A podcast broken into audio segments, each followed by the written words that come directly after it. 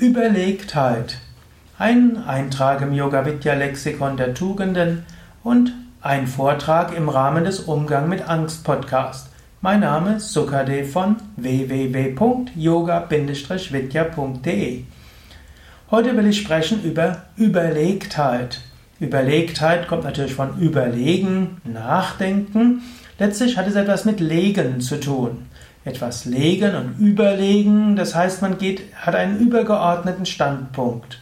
Überlegen heißt letztlich, man denkt nach, man nimmt einen übergeordneten Standpunkt ein. Die Fähigkeit zur Überlegtheit hilft dann auch, sich nicht von Ängsten beherrschen zu lassen. Ich sage ja gerne, Emotionen sind Informationen mit Energie. Die Informationen, die die Emotionen mit Energie geben, gilt es dann anschließend zu berücksichtigen. Und das ist die Fähigkeit zur Überlegtheit. Überlegtheit ist dann auch die Fähigkeit, nicht sofort zu springen. Angenommen, du ärgerst dich über etwas, dann solltest du nicht gleich schimpfen, nicht gleich losbrillen, nicht gleich darauf handeln, sondern einen Moment warten. Einen Moment innehalten, einen Moment überlegen. Überlegtheit, ja. Welche Information steckt in diesem Ärger drin? Habe ich vielleicht gute Gründe, jetzt ärgerlich zu sein? Was sind die Hintergründe? Ein Moment Überlegtheit. Dann kannst du überlegen, wie gehe ich damit um? Ist das Losreden, das Losschreien, das Schimpfen und das Vorwürfe machen wirklich geeignet vor dem Hintergrund meiner Anliegen? Oder soll ich mit mehr Überlegtheit umgehen? Manchmal kannst du dann überlegen, was sind meine übergeordneten Anliegen. Und dann gilt es manchmal auch tief durchzuatmen oder wie man so sagt, die eine oder andere Kröte zu schlucken. Gut, kein schönes Beispiel. Ich bin Veganer und fort Kröte schlucken, weiß gar nicht, was das für ein Unsinn sein soll. Trotzdem, also es gilt manchmal einfach ja, tief durchatmen.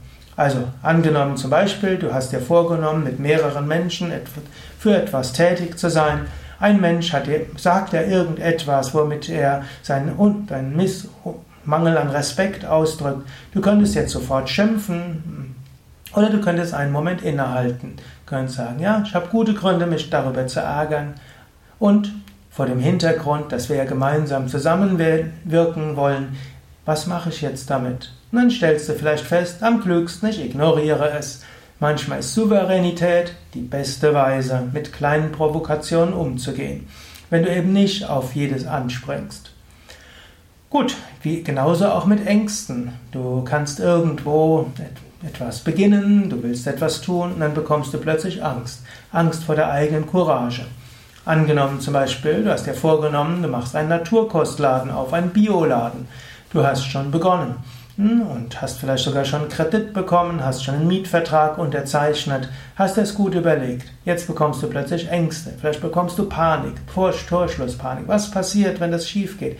Was passiert, wenn da nebenan einer dieser großen Bio-Supermärkte aufmacht? Was passiert, wenn jetzt der normale Supermarkt sein Bio-Sortiment ausweitet? Hm? Kannst du Angst bekommen. Gut, und dann hilft wieder Überlegtheit. Kannst du sagen, okay, einen Moment innehalten, ja, es gibt die verschiedensten Gefahren tatsächlich, aber ich habe mir es ja schon überlegt. Ich werde jetzt fortfahren.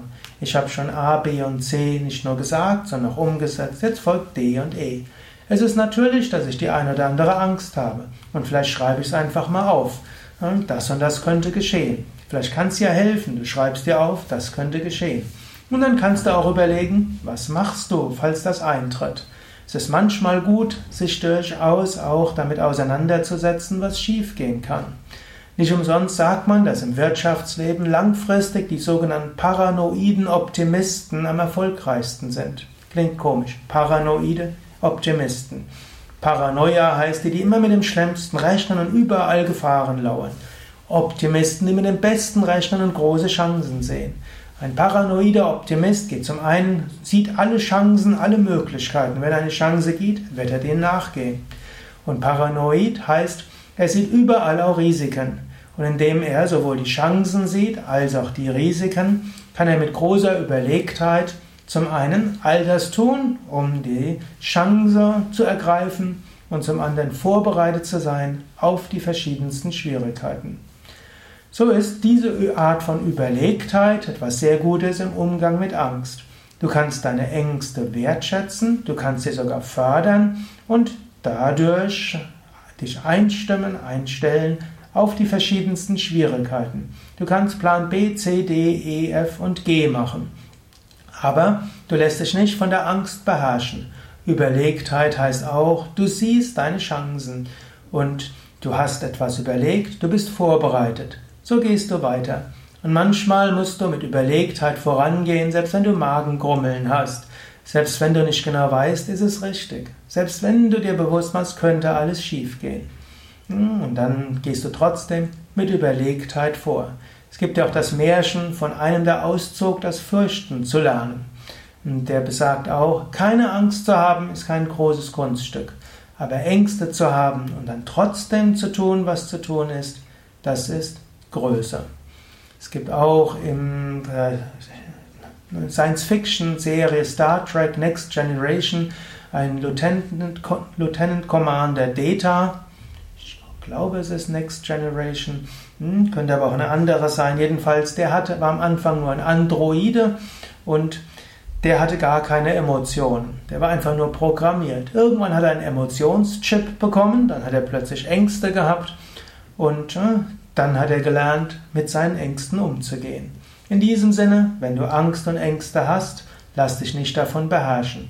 Nutze die Information aus der Angst und den Ängsten und dann mit Überlegtheit wachse darüber hinaus. Ja, das sind einige Anregungen. Du könntest sagen, diese Anregungen, die ich dort habe, sind jetzt nicht sehr tiefsinnig, müssen sie auch nicht sein. Manchmal hilft auch der gesunde Menschenverstand. Manchmal hilft Alltagspsychologie. Wenn du tiefenpsychologische Analyse deiner Ängste brauchst, dann ist ja sowieso der Psychotherapeut gefragt. Und wir haben ja auch bei Yoga Vidya die psychologische Yogatherapie. Dort geht es auch noch um etwas tiefer im Sinne von, dass du mehr in die Tiefe gehst, um deine Ängste zu erkennen und vielleicht auch zu überwinden. Darüber Informationen, wie auch Informationen über viele weitere Eigenschaften auf www.yoga-vidya.de. Bei Yoga Vidya gibt es ja auch viele Seminare zum Umgang mit Angst. Dort kannst du suchen nach Angst-Seminare, Yoga Vidya. Du findest die Informationen über die psychologische Yogatherapie und auch wie du Hilfen bekommen kannst im Rahmen von Einzeltherapie im Umgang mit Ängsten.